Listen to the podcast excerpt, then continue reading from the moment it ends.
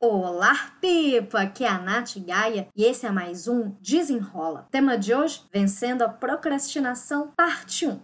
Procrastinação, essa palavra aí cabeluda, nada mais é do que empurrar com a barriga. Deixar tudo pra amanhã. Vou começar amanhã, vou olhar amanhã, vou ver amanhã, vou, sei lá, tudo tá pro amanhã. Só que a gente, é, como ser humano mesmo, a gente tá acostumado a procrastinar todos os dias. Na verdade, tem gente que já inicia o dia e eu me incluo nessa, procrastinando. Sabe como? Quando o despertador toca e a gente aperta o soneca. Quem nunca apertou soneca na hora de acordar? Na maior parte dos dias, eu me proponho a levantar sem o soneca. Nem sempre eu consigo cumprir isso, porque afinal de contas eu não sou um robô, sou uma pessoa que eu também fico com preguiça na hora de acordar. Mas tudo bem. É, o que eu queria dizer no desenrola de hoje é o seguinte: primeiro a gente tem que entender como é que funciona a cabeça do procrastinador. O procrastinador crônico, que eu digo, aquele que deixa tudo para amanhã e sente que não realiza as coisas. Porque, igual eu disse, todo mundo acaba procrastinando um pouquinho e um pouquinho, tudo bem. O que não pode é a procrastinação te prejudicar. Na cabeça do procrastinador existem dois comandos: um comando que é o racional e um comando que é da gratificação imediata.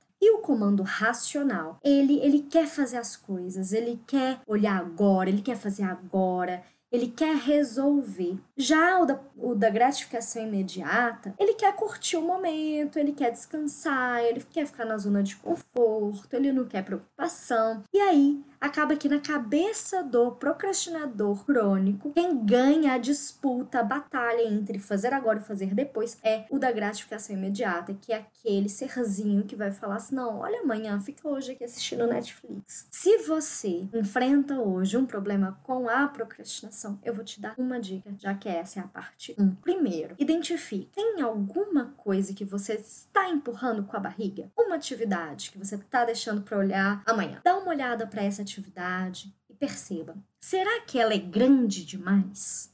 E aí você fica até com preguiça só de pensar em começar? Se essa atividade for grande demais, veja como é que você pode repartir em pequenas tarefas vai fazendo aos pouquinhos. É dividir para conquistar. É fazendo de pouquinho em pouquinho para chegar no maior objetivo, naquela tarefa que você está adiando. Faz sentido para você? O convite que eu vou fazer é para aquela visualização bem rápida. Respirou fundo, contando de 1 até 3. Se veja agindo. Lembra do outro desenrola contando 5, 4, 3, 2, 1? Haja. Pegue essa ação que você está procrastinando encare, divida em pequenas partes. Comece hoje. O que, que você pode fazer hoje? Se visualize fazendo essa atividade, respirando fundo, se veja finalizando a primeira parte dessa tarefa indo para a próxima até você finalizar. O desafio do desenrola de hoje é exatamente como na visualização. Identifique uma atividade que você esteja procrastinando. Olhe para ela. Será que ela é grande demais? Se for, divida em pequenas partes e comece hoje a agir. Espero que você tenha gostado e até o próximo Desenrola!